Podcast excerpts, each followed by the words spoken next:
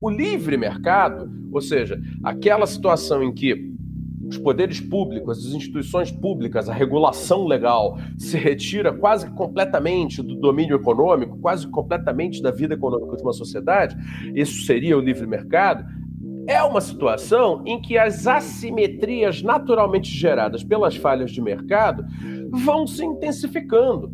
E isso, na prática, né, vai redundar, vai resultar em quê? Em aumento da desigualdade, em impossibilitar o pleno emprego, ou seja, vai haver sim uma massa de desempregados permanente se isso acontecer, vai levar a uma precarização e informalização do trabalho em nome do aumento da margem de lucro né, por redução de custos empresariais. Isso não leva país nenhum para o desenvolvimento.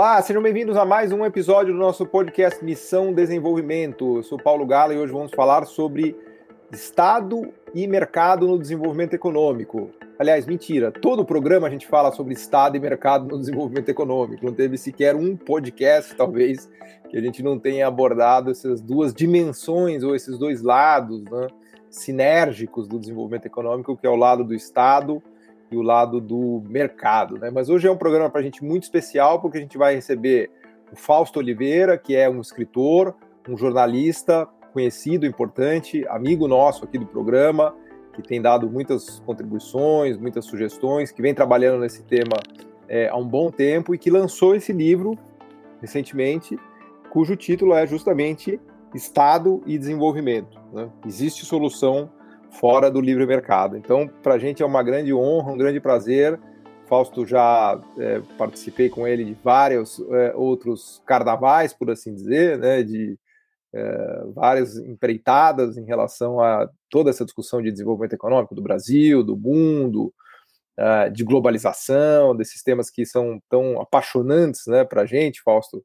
Então é uma, é, uma, é uma honra enorme poder receber o Fausto aqui para falar um pouco desse livro dele que está sendo lançado né, e fico muito, muito feliz de você topado, né, de você ter topado, aceito o nosso convite, Fausto, eu vou te passar já a palavra, vou te pedir para você contar um pouquinho de você, para muita gente, provavelmente a maioria te conhece já, mas tem algumas pessoas que, que não te conhecem ainda, então conta um pouquinho da sua trajetória, né, do que você tem feito, da, do seu interesse, né, de como é que você virou um economista, né, que eu já disse que também, além de jornalista e escritor, para mim você também é um economista, né, então conta para a gente um pouco das suas, das suas andanças e das suas peripécias, das suas peripécias. Seja muito, muito bem-vindo. Obrigado.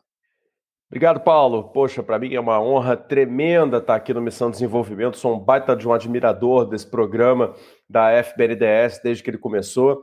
Acho que de todas as iniciativas que a gente vem é, impulsionando na internet nos últimos anos em favor do renascimento do, do, debate pelo desenvolvimento do Brasil, a FBNDES deu um passo crucial é, por ser uma, uma entidade, vamos dizer assim, sindical, né, ligada a uma carreira pública estratégica para é, as pretensões do Brasil de futuro, né, pela via do desenvolvimento, que ela tenha né, tomado essa iniciativa. Portanto, é uma coisa diferente, né? Não é só o meu canal, o seu canal. Então, uma iniciativa de uma FBNDES de entrar nesse debate com essa importância é, é muito relevante. Então, eu saúdo e agradeço muito estar participando do Missão Desenvolvimento aqui pela primeira vez. Bom, eu sou de carreira, assim, de profissão, sou um jornalista, né? Como disse o Paulo, que sempre né, fui muito influenciado pelo debate econômico, porque é, a maior parte da minha atuação como jornalista foi na área econômica. É, tanto participei de, de, editorias de economia de veículos convencionais, como né, trabalhei no estado de São Paulo e fiz algumas contribuições ali, ainda muito novo, né, portanto, contribuições muito é, pouco significativas na questão da economia, mas era uma, um aprendizado, né, de certa maneira, serviu como introdução para alguma coisa que veio a se desenvolver na minha carreira depois, com aquilo que a gente chama de jornalismo. Alguns chamam de jornalismo setorial, outros chamam de jornalismo técnico. Eu prefiro chamar de jornalismo industrial, porque eu passei largos anos da minha vida profissional tendo interação constante, praticamente diária, muito frequente e muito interna, muito próxima com o setor industrial. Né? Eu trabalhei anos em jornalismo é, de uma numa empresa, né, especificamente é, internacional, que cobria, né, ou seja, fazia jornalismo sobre é, setores de bens de capital. E os setores de bens de capital, como o pessoal deve saber, é, são naturalmente fundamentais quando se pensa no desenvolvimento. São eles que possibilitam o aumento de produtividade, né, multiplicação do, do, da produtividade de uma economia através da, da, da, da, dos ganhos de escala e ganhos de então, competitividade. Então, né? estamos falando de máquinas, né, Fausto? As máquinas. Máquina, máquinas, equipamentos, insumos complexos, né, componentes, peças raras, peças difíceis de fazer. Estamos falando de pura complexidade econômica, né? Bens de uhum. capital são pura complexidade econômica. É claro que vai ter gradações, né, entre os próprios bens de capital. E eu acabei é, conhecendo uma variedade enorme dessa, de, de, dentro dessa indústria, né? Dos bens de capital mais assim daqueles complicados que você olha e não consegue nem entender para que serve, até aqueles mais comuns, assim como ferramentas de mão, etc. Então isso me trouxe uma, uma percepção né, empírica, naturalmente, né, é, da realidade da economia muito grande, muito forte. Né? E, por outro lado, ao contrário dos meus, da maioria dos meus colegas jornalistas que trabalhavam nesse setor, eu desenvolvi uma certa paixão por compreender o processo econômico a partir daí. Né? E fui estudar um pouco de economia. Eu não tenho uma formação, é, de, não tenho um diploma de economia, mas realmente eu, eu, eu me esforcei bastante nos últimos muitos anos para tentar compreender essa, esse cipoal né, da economia. Então fui ler, fui ler, estudei informalmente muita coisa, fui ler teóricos, fui ler livros é, que são resumos explicativos, e acho que, de certa maneira, consegui formar uma visão que eu coloco nesse livro aí, que a gente vai comentar daqui a pouco, né? Uh, porque eu acabei virando uma pessoa que traz uma, uma, uma, vamos dizer assim, uma visão empírica da realidade da economia muito forte, né, que complementei com uma visão teórica e um diálogo, que eu acabei tendo esse privilégio, um diálogo muito profícuo, muito produtivo, com grandes nomes né, da economia brasileira, né, da, da, economia, eu digo já da ciência econômica brasileira, como o próprio Paulo, que está aqui, Opa, e vários, vários dos nossos amigos em comum, não é? É, e vários dos nossos adversários teóricos também, por que não dizer, né? É, ajudam a estimular o raciocínio né, na, na, nos questionamentos que eles colocam.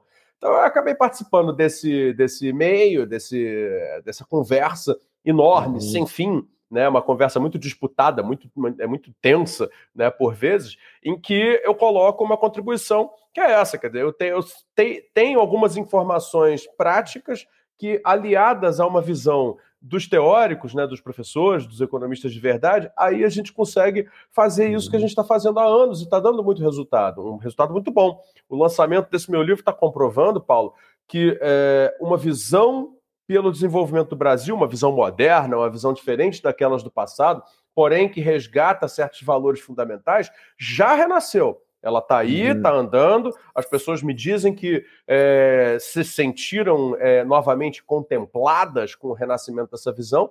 E agora, quer dizer, estamos talvez uma segunda fase, né? A fase de transformar isso num debate mais massivo dentro da grande mídia, etc., que eu sei que você também ajuda a fazer uhum. nas suas contribuições. Então é mais ou menos essa a minha trajetória. Acho que a gente pode partir uhum. aí para comentar o livro e outros assuntos, se você quiser.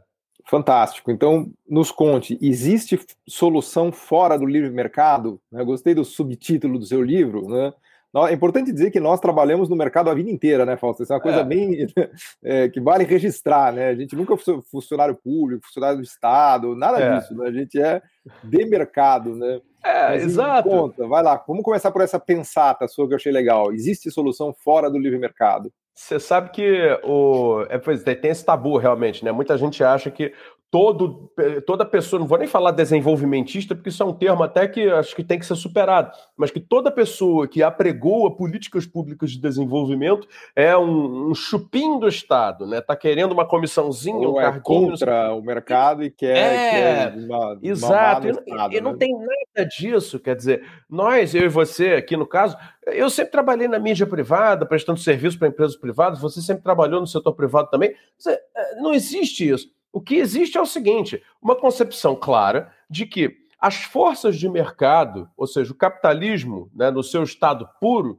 né, não gera né, condições e circunstâncias suficientes para tirar um país como o Brasil, com sua geografia, com sua economia, com suas desigualdades, etc., dessa situação né, desagradável, que é do subdesenvolvimento, de uma desigualdade tremenda, em que uns poucos têm acesso a boas condições de vida e a imensa maioria não tem, né, e levar para aquilo onde, por exemplo, sociedades que hoje são consideradas exemplos de democracia, exemplos de funcionamento da, das instituições, chegaram, né? A exemplo do Japão, da Coreia, da Alemanha, norte da Europa, etc, etc. Né? É, essa nossa disfuncionalidade, ela precisa ser corrigida através de uma equação. E essa equação é exatamente como você colocou. É, ninguém aqui está dizendo, nem vamos dizer em nenhum momento, que o Brasil precisa transformar numa economia de autarquia, né? Em que bastará abrir uma estatal para cada coisa e aí tudo se resolverá. Isso é uma ideia insana. Quem estiver dizendo isso hoje está né, tá em outro tipo de agenda, não está na nossa. Né?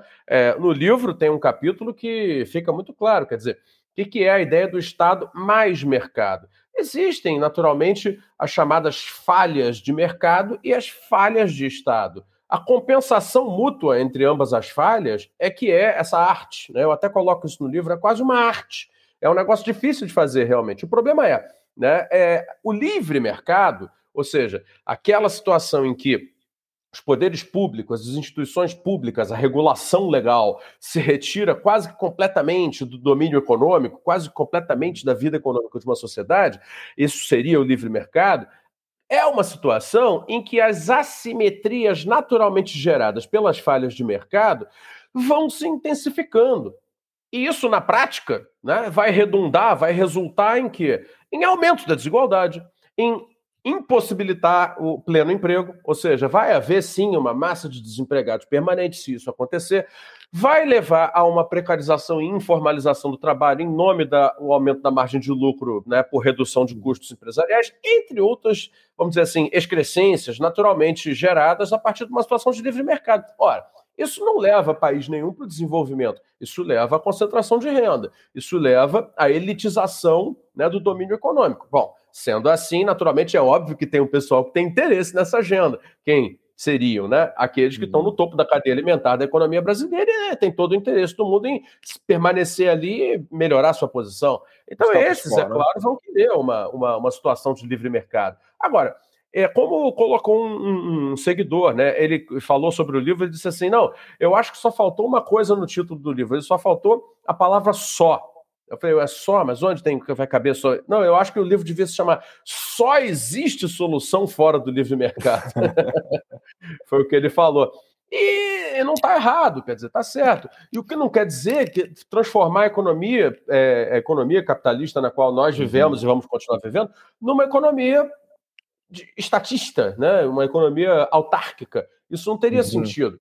Né? As complementaridades entre Estado e mercado é que podem produzir aquelas circunstâncias que nós hoje, né, graças à nossa querida Marina Mazzucato, batizamos de missões, né, que é uma palavra uhum. carismática, muito interessante chamar de missões, né? uhum. né? Tá aí missão pelo desenvolvimento, é, uhum. que podem, de fato, legar resultados é, é, é, é, assim, abrangentes, consistentes e que cara, podem né, ter efeitos concretos né, sobre a economia, sobre uhum. a empregabilidade, sobre os ganhos de competitividade via tecnologia e não via preços, né?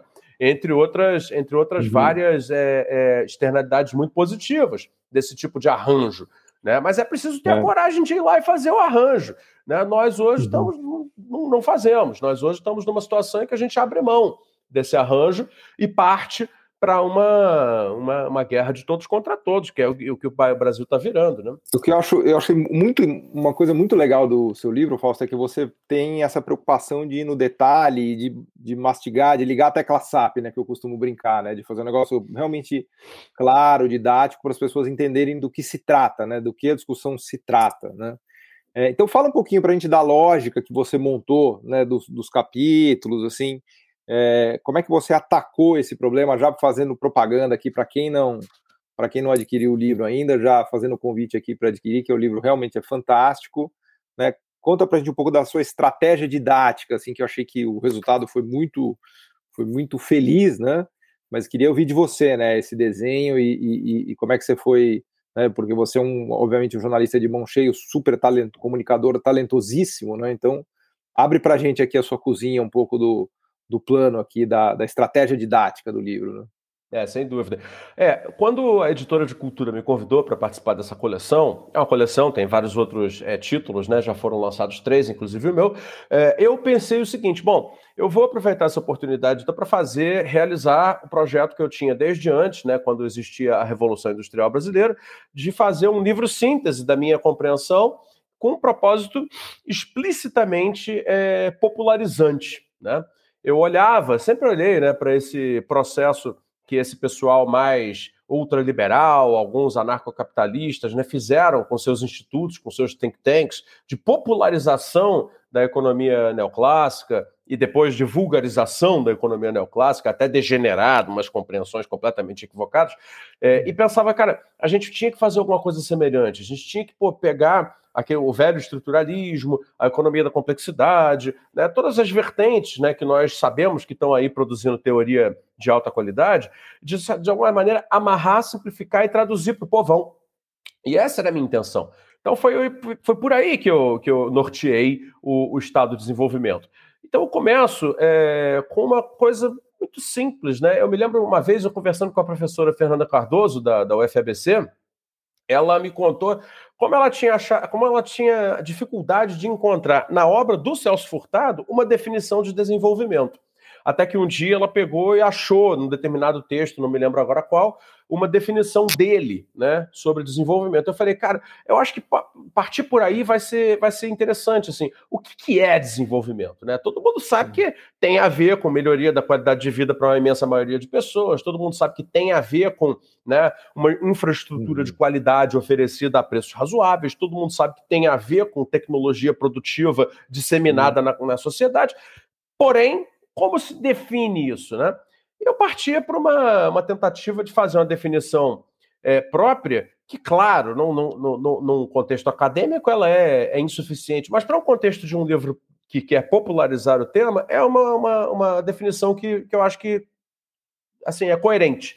Que é o seguinte: o, o desenvolvimento é uma conjuntura geral de bem-estar. Né? E uma conjuntura geral de bem-estar depende de uma série de condições.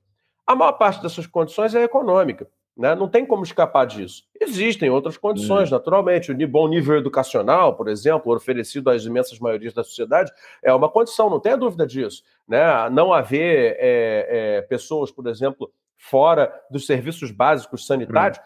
é uma condição. Mas tudo isso acaba desaguando no elemento econômico. É preciso haver o, o uhum. elemento econômico bem resolvido para que essa conjuntura geral de bem-estar é, aconteça. E aí eu começo a desfiar uma espécie de fio, né, um fio condutor, que vai sair dessa é, necessidade de uma conjuntura geral de bem-estar, que é algo que quem, quem pode ser contrário a isso? Né? É impossível uhum. ser contrário a isso, para chegar às seguintes conclusões. Bom, a gente precisa, primeiramente, então, voltar a planejar o futuro. Né? Então, assim, o primeiro conceito é, mais chave assim que aparece no livro é o do planejamento.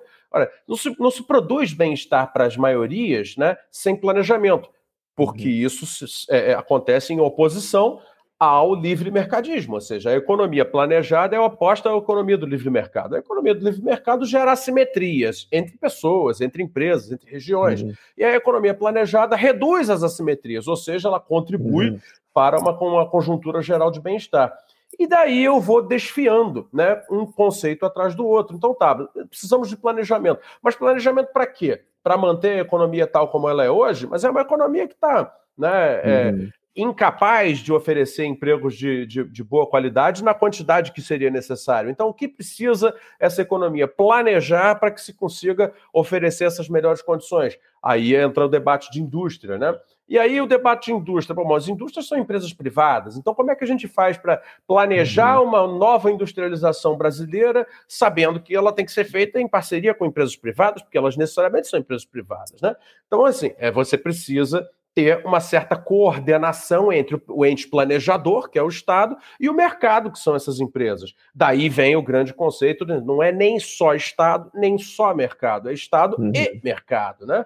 E então a gente vai é, desfiando conceitos, por exemplo, reconhecendo valores também em certos, em certos é, é, não digo conceitos, mas em certos fatos mesmo da economia é, neoclássica, porque ela, afinal de contas, vai se dedicar mais ao estudo do mercado em si. e dizer: olha, é perfeitamente possível admitir os valores do mercado, né? a, a, a agilidade e a, uhum. a, persecução de objetivos materiais um pouco mais intensa na parte das empresas privadas, no, num regime de competição. Reconhece-se isso, não tem problema. A questão é não deixar isso degenerar. Então, todo esse reequilíbrio da discussão uhum. É o objetivo desse livro. E sempre, como você falou, colocando ao resto do chão, colocando numa linguagem que eu, no fundo, o meu sonho é que alunos do ensino médio lessem uhum. esse texto, né?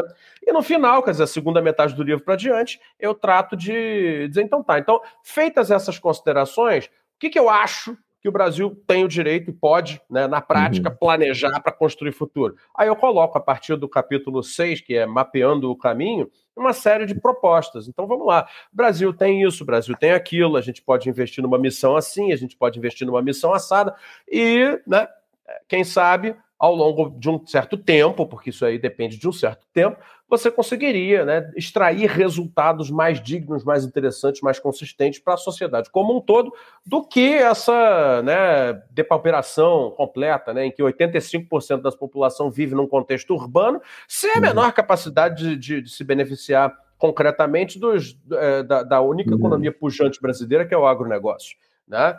É um problema, é uma assimetria quase que demográfica essa que nós criamos, né? além de toda né, a discussão econômica que existe. Entende? Então é óbvio que a continuar uhum. assim, e mesmo com o crescimento econômico propriamente dito, só o crescimento do PIB, a continuar assim, a sociedade vai se aproveitar de maneira muito diferente né, do que está é, colocado. E, naturalmente, o próprio crescimento está comprometido nessa estrutura. Então... E o então tema, o tema, assim, um tema para a gente explorar que eu acho legal também das multinacionais e da globalização, Fausto, porque é, tem uma coisa meio paradoxal aí, né, das multinacionais, né, que estão e, e, da globalização, que é um processo fundamental para o desenvolvimento econômico, ao mesmo tempo em que ele te dificulta muito, né? É. É, para não falar da história de China também, né? Até podendo, se você puder dar uma entrada nisso também, você é um, o, eu acho muito legal você dividir, até já te pedindo para fazer um pouco disso aqui, dividir a sua experiência de multinacionais na prática, né? Porque você conviveu a vida inteira com as multinacionais, com os executivos e viajando nos países, assim, você é um você é um grande conhecedor do bicho multinacional, né? Você é como se você tivesse entre aspas trabalhado em infinitas multinacionais, né? Porque você teve, você travou contato com, com multinacionais do, do globo todo, né? Da Ásia, da Europa, da, dos Estados Unidos, né?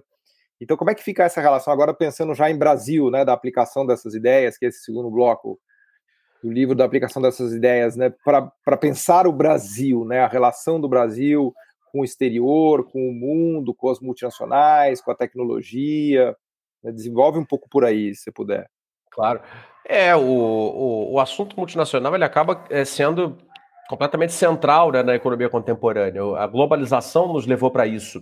É, de fato, como você falou, eu, ao longo do, desses anos trabalhando no jornalismo industrial, por frequentar muitas feiras comerciais e, além do mais, ter visitado uma quantidade realmente significativa de empresas, todas elas transnacionais, eu, é, de fato, consegui ter uma visão bastante múltipla do que, que elas são, do que, que elas significam, do que, que elas querem, né, principalmente. É, é, é, é, aí que o debate começa a ficar realmente cascudo, né? Não é simples né, é, implementar isso que a gente está colocando.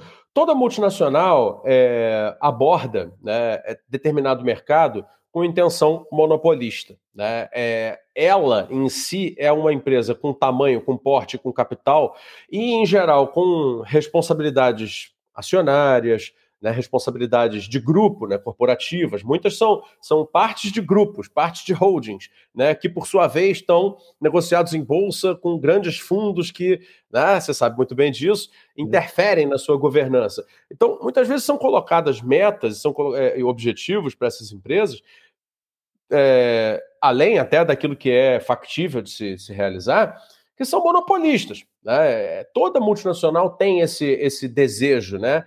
Ela não confessa, naturalmente, mas elas, o que elas gostariam que acontecesse é, é o domínio de 100% do seu mercado é, é a busca si de lucro, no, no, fundo, é a busca de algum poder de monopólio, né? Que a gente sabe. Né? Exatamente, exatamente. É claro que nunca se chega ao, ao monopólio, né? Ao, ao, monopólio, assim, no sentido estrito da coisa, mas formam-se os oligopólios, formam-se os cartéis, e quando se chega nessa situação, é muito frequente de que elas façam acordos tácitos, né? Ou não escritos para que elas se destaquem da, das possibilidades de concorrência é, do, de novos entrantes e dividam, de certa maneira, dividam de maneira assim competitiva, porém bem dividida, o mercado mundial é, nos seus segmentos.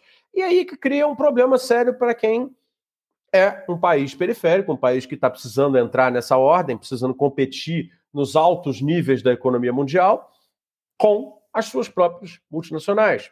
Então, como é que o Brasil vai conseguir, de fato, é, chegar aos níveis de renda, aos níveis de é, extração de riqueza do comércio internacional, é, exportando produtos sofisticados, que são aqueles que podem nos levar para um caminho de desenvolvimento sério e consistente, sem ter empresas que tenham o mesmo porte e não estejam nesse nível de, de poder de monopólio, onde os concorrentes dessas empresas brasileiras ter, terão que competir. Não é simples, né? não é nada simples isso.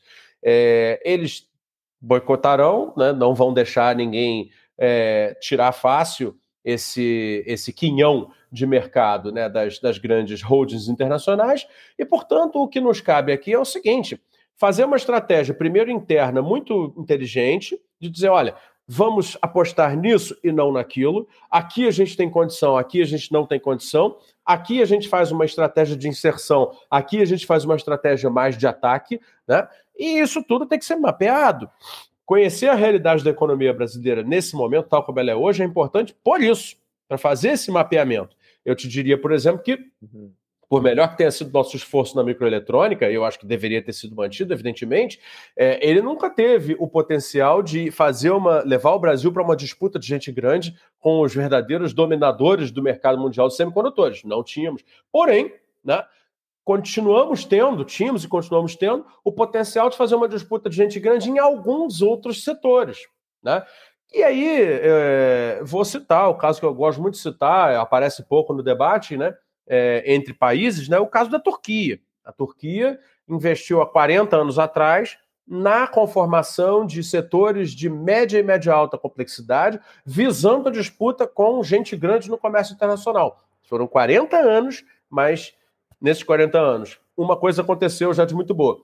O PIB per capita da Turquia fez uma inclinada bacana para cima, então o país enriqueceu. Só o processo já levou o país a enriquecer. E segundo, né, como eu conheço as marcas e as, e as, e as tecnologias, né, os mercados onde elas estão, posso dizer, a Turquia começou a entrar, sim, competindo com os grandes, com os, os, os players mais significativos em mercados de alto valor. Então, veja, não é curto prazo, mas não é impossível. Depende, naturalmente, de uma coordenação estratégica entre as empresas nacionais e o Estado nacional. É sem isso que a gente pode chamar de projeto nacional, missão pelo desenvolvimento, pode dar o nome que quiser dar, não importa, mas sem isso, essa coordenação de um Estado ativo, né, inteligente, que pensa estratégia e né, uma, um conjunto de atores privados né, que deseje e que faça parte, que receba o incentivo, mas use bem o incentivo né, para fazer a saída do país e virar aquilo que a gente chama de uma campeã internacional, né, aí realmente vai ficar difícil. Aí a tendência é descida pelo ralo, que é, infelizmente, o movimento que o Brasil tem feito nos últimos vários anos. É, e a Turquia realmente é um caso é um caso difícil, né? Porque ela tem tudo errado, né, do lado da, da política, político, né, do Erdogan, da instabilidade macroeconômica, inflação fora de controle, ela está é. toda atrapalhada, mas ela tem esse outro lado tecnológico que ela realmente consegue avançar. É até um caso meio constrangedor, assim. né? E até é. meio constrangedor, porque ela de fato tem um avanço tecnológico relevante dos, dos pares emergentes. É, as empresas turcas têm conseguido fazer é, conquistar coisas é, é, impressionantes no mercado mundial, né? Eu acho que o caso, inclusive, serve de exemplo para o Brasil no sentido de dizer, olha, nós é que nós temos essa obsessão por estabilização né, permanente, mas nós já temos uma economia até, talvez até demais bem arrumada, né, é. para iniciar Bom, um processo... Turquia, o Brasil é Madre Teresa de Calcutá, né? Nós somos realmente a Suíça, né? Tem, Exatamente. Aí se a Turquia consegue, por que, que a gente não consegue? A gente nem tenta. Por que nós nem tentamos? Quer dizer, é uma pergunta que fica no ar. Né? Uhum. Enquanto isso, você vê gerações e gerações de brasileiros entrando no mercado de trabalho sem quase nenhuma opção decente de, de construir uma vida, não é verdade? Então isso é muito problemático. É disso que a gente trata nas nossas intervenções na internet. Para isso esse livro foi feito. A ideia é trazer de novo o que, que é uma noção de qual a importância do BNDES. Estamos aqui no ambiente do BNDES. Qual a importância do BNDES? Está aqui no livro, eu explico um pouco do BNDES, digo por que, que ele tem que existir, o que, que significa investimento em inovação, tecnologia, ciência, etc. Né? Como, se pode, é, trans, como pode isso se transformar em oferta de bons empregos e enriquecimento para o país? Né? Como um processo de, de é, é, definição de estratégias criativas mas pode gerar para o Brasil economias de escala, né, até internacional em áreas onde o mundo sequer pode entrar, como no caso da nossa né, tão sonhada né, bioindustrialização né, dos biomas brasileiros, que é o que eu reputo que seja o caminho de salvação para a natureza, né, pujante uhum. natureza brasileira. Né? Ou seja, você produzir né, sem extrair, produzir a partir da informação guardada no bioma, né, e não do, da matéria vegetal né, tomada quantitativamente claro. né, que tem nos biomas. Né? Então, assim, são essas coisas. Né? O, nosso é, é, conhecimento acumulado em novos materiais, o pessoal não sabe isso, aí tem no livro também, para a juventude poder saber. O Brasil tem uma ciência já estabelecida em novos materiais, que não é nova. Está aí há pelo menos 20, 20 e poucos anos sendo estudada nas universidades. Vira produto? Não, não vira. Né? A nossa farmacêutica, eu vou até compartilhar contigo aqui o caso que eu soube mais recentemente por causa de uma pessoa da minha família. Fez um tratamento experimental na Universidade de Campinas com um medicamento para câncer, chama Oncoterade, desenvolvido na Universidade de Campinas. E resulta que o tratamento é de alta eficácia, de alta eficácia. O negócio funciona que é uma beleza. O índice uhum. de, de, cura de câncer, mesmo assim, acima de 75%, o negócio é realmente muito relevante. Fácil. Mas onde estará a industrialização do Oncoterade para transformar alguma empresa brasileira, nem que seja a empresa do cara que criou, né? Numa uhum. multinacional capaz de curar o câncer de tantos milhões de pessoas no mundo e enriquecer o Brasil no caminho, como fazem as farmacêuticas internacionais. Né? Isso no Brasil uhum. não acontece. Nós desaprendemos a pensar estrategicamente esse tipo de possibilidade. Enquanto isso, continuamos arrumando a casa, arrumando a casa, arrumando a casa. Uhum. Pra, quando é que vai dar o jantar, né, com a casa arrumada? Mas a gente só, só quer arrumar a casa. Uma palavra sua sobre China, Fausto, que eu acho que é um tema legal também e, e que né, entra, na, entra na discussão tanto de globalização, de Brasil, das transformações. É, fala um pouquinho também sobre China, que eu acho que é um tema, é um tema chave desse que, que que está aí, né? Já que estamos falando do jantar, quando é que vai servir o jantar, né? É, China é um tema realmente assim é, é, é, inescapável. Você vai, quem quiser tratar do mundo contemporâneo nesse século vai ter que lidar com o assunto chinês. Bom, eu tenho feito algumas colaborações no sentido de traduzir os artigos, né, do Elias Jabur né, para o inglês e tenho aprendido muito, né, porque eu tenho lido a produção mais recente do Elias Jabur, que é o nosso amigo e maior especialista em China no Brasil. Uhum. Eu tenho lido a, a, produção mais recente dele né, em primeira mão, porque eu pego e traduzo para o inglês para ele publicar lá fora. Então eu tenho é, é, tido assim uma, um acesso né, no, novamente privilegiado né, ao conhecimento. E eu te digo o seguinte: eu acho que o caso chinês, ele, de certa maneira, ilustra muito bem aquilo que nós já conhecemos e que eu tento resumir nesse livro, Estado de Desenvolvimento, ou seja, né, criação de políticas públicas de desenvolvimento, processos de industrialização, a regionalização do planejamento e uma série de outros fatores, né, as zonas de interesse especial, a, a, a, economia de escala, o domínio tecnológico, o investimento em, em, ciência, tecnologia e inovação, aplicado às empresas, a coordenação estatal via SASAC, né, das empresas é, dos conglomerados. Esse, isso tudo que nós sempre advogamos, né, a, o caso chinês nos, nos traz né, um, um, exemplo disso tudo. Então é bom porque a gente tem para onde apontar e dizer, olha lá, como dá certo. Né? Veja, uhum. Vejam vocês como, afinal de contas, isso funciona, isso dá certo. Então, por aí eu vejo o caso chinês como algo que é, de certa maneira, um patrimônio né, para a humanidade nesse momento. Né? Nós, aqui em países em desenvolvimento, precisamos olhar para a China com atenção para aprender. Né? Então, primeiramente, isso. Segunda coisa que eu vejo, bom, é lógico que vai ter uma, uma, uma, fricção aí geopolítica muito mais grave do que já aconteceu até aqui. É, vai ter um momento em que nós vamos ter que escolher um caminho. Eu acho que o caminho brasileiro não tem que ser nem pela, pela adesão 100% a, ao lado chinês, que será o comandante né, do outro polo, nem a adesão 100% a, a, ao polo é, estabelecido, que é dos Estados Unidos.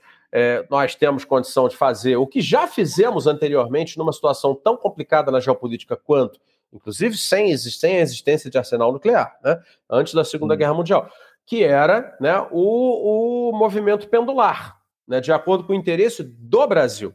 Tá? Então você tem um polo e tem outro polo. Então, dialogamos com ambos e usamos esse pêndulo para extrair benefícios para o país. Então, nós que somos emergentes, ou submergentes, como alguns gostam de dizer, né? parece que né, estamos submergindo, é, nós temos a, o direito de fazer o jogo pendular na geopolítica. Então, isso é outra coisa que eu analiso também na questão chinesa. Agora, tem um terceiro ponto que talvez seja um pouco mais teórico, mais abstrato, que é o seguinte: é, o Elias coloca como a China está é, colocando um desafio para as ciências humanas, sociais, né, e para a própria ciência econômica. Ela está inaugurando um novo tipo de sistema, um, um novo uhum. capitalismo barra socialismo, que ele chama de socialismo de mercado, em que o Estado é uma espécie de agente de mercado e o mercado acaba sendo uma espécie de agente do Estado. Né? É o famoso governar através do mercado. E isso eu considero que seja muito precioso. Eu acho que é, nós temos que refletir mais sobre isso no Brasil. Acho que o Brasil tem, de novo, uma institucionalidade que permite criar, é, vamos dizer assim, uma espécie de, de, superposição. Aí eu queria usar uma linguagem mais um pouco mais biológica. Eu acho que o uhum. Brasil tem a condição de uma membrana né, de política pública, né, interagir com uma membrana de ação privada econômica para criar é, é, interstícios, né, zonas cinzentas, mesmo zonas indefinidas uhum. de interesse, onde dali pode sair certas coisas muito curiosas, muito interessantes, inovadoras, né, inovações institucionais, como ele diz, né, que venham a gerar oportunidades econômicas ímpares para o Brasil. Né? É claro, uhum. isso aí eu estou falando num terreno já muito abstrato, não está no livro, isso é uma reflexão que eu faço a partir uhum. do caso chinês. Agora, uhum. é, é uma das coisas que eu analiso, sabe, em relação à China, que, pô, eu, eu, eu, cara, eu acho que tem valor ali. Eu acho que tem valor. Agora, de uhum. resto, é ser absolutamente pragmático, como eles são, né? Entender que precisa ter, sim, investimento público, entender que precisa, sim, ter coordenação do Estado, mas não a ponto de sufocar o mercado, entender que você precisa ter uma, uma certa, né? Vamos dizer assim, uma dominância, talvez, um controle maior uhum. Sobre o setor financeiro, né, Paulo? Porque o afinal de contas, o setor financeiro ele tem uma, um poder de desequilibrar o processo econômico muito grande, então ele precisa uhum. ser um pouco mais especialmente regulado do que os demais uhum. setores, na verdade, porque as externalidades que ele provoca são muito grandes. Aí é o pragmatismo que os chineses estão dando um banho no mundo, que a gente devia, assim, aprender com eles em relação a isso, né? Planejamento, etc, né? Mas é assim que eu vejo. Estado e desenvolvimento. Existe solução fora do livre mercado. Aqui, ó. Para quem não adquiriu ainda. Muito, muito, muito legal, Fausto. Parabéns pelo trabalho. Estamos chegando aqui já no final. Queria deixar um espaço para você fazer as suas considerações aqui é, finais, né? Suas últimas palavras e convite aqui para a moçada é, aprender com você, né? Tá Perfeito. Obrigado, Paulo. Obrigado à Associação dos Funcionários do BNDES pelo convite. É, saibam que, enfim, em mim vocês têm um apoiador, vocês têm um, um, um admirador, um apoiador, uma pessoa que está disposta a continuar intervindo no debate público em defesa né, desse patrimônio tão precioso do Brasil, que é o Banco Nacional de Desenvolvimento Econômico e Social, né, um legado da era histórica em que o Brasil de fato construía futuro, de fato produzia é, condições melhores para a sua sociedade. E, a, a, além disso, claro, né, e expressar a honra de estar aqui, dizer que, veja, é, esse livro nasce já como consequência de um trabalho que não é só meu, né, um trabalho do qual você sempre foi um, um, um participante forte, né, um dos líderes desse uhum. trabalho, é, que junto com tantas outras pessoas que resolveram se juntar nesse esforço, é, tem um resultado. Né? Eu acho que o, esse livro é um desses resultados e o processo continua andando. Tá? É, nessa caminhada, né, ao longo desses últimos dois, três anos, pouco mais já talvez, é, eu tenho percebido um feedback muito interessante da parte dos leitores, dos, dos, dos, dos ouvintes, dos, espectadores na internet, as pessoas que seguem nas redes sociais, que é o seguinte: não dá mais para ignorar né, que o, o, o, o tema do desenvolvimento voltou.